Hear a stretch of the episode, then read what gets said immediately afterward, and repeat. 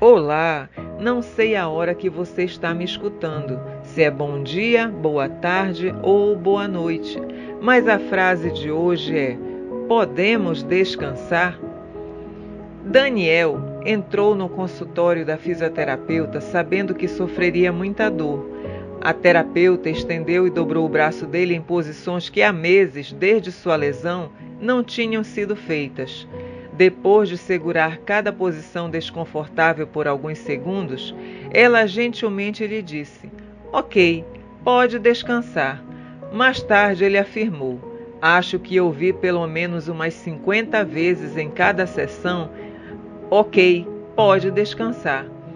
Pensando nessas palavras, Daniel percebeu que elas poderiam se aplicar ao restante de sua vida também ele poderia descansar na bondade e fidelidade de Deus em vez de se preocupar.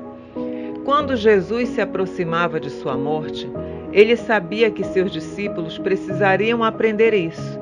Eles logo enfrentariam uma época de convulsão e perseguição. Para encorajá-los, Jesus disse que enviaria o Espírito Santo para viver com eles e lembrar-lhes do que havia ensinado. E assim ele pôde dizer: Eu lhes deixo um presente, a minha plena paz.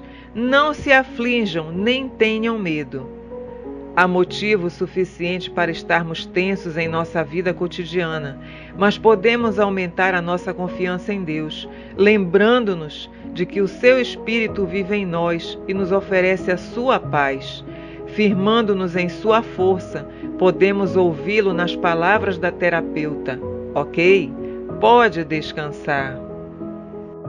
Essa leitura está nas Escrituras em João, capítulo 14, do versículo 25 a 31, que diz: Portanto, não se aflijam nem tenham medo.